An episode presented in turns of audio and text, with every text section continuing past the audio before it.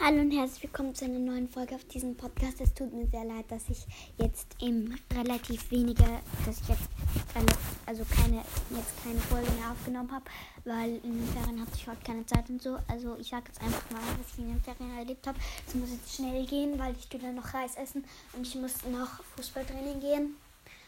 Ähm, also in den Ferien war ich in der Grazer Oper oder Wiener Oper. Da haben wir uns Robin Hood angeschaut in der Oper. Ich war in den, in den Ferien, habe ich bei meiner Oma geschlafen. Ich habe bei Livia und Diana, das sind Freunde von mir, geschlafen.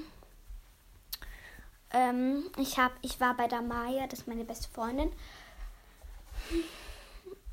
Ich, ähm, was haben wir noch gemacht?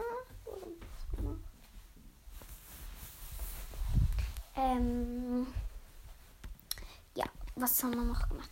Ich habe bei meiner Oma geschlafen